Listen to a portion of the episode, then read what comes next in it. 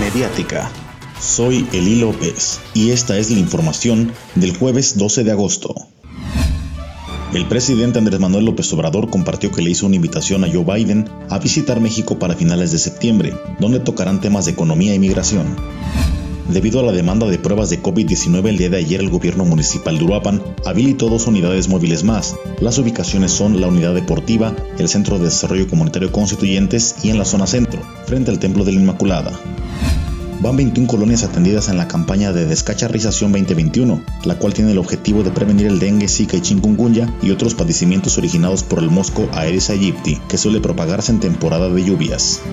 Al cierre del reporte COVID de ayer en Uruapan se registraron 107 casos nuevos, lo que suma en total 661 casos activos.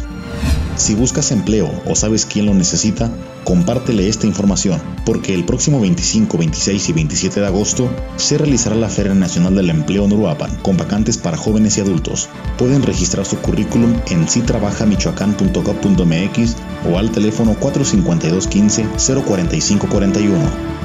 Para una conexión digital, síguenos en Facebook y en Spotify como Mediática. Soy Eli López. Que tenga un excelente jueves.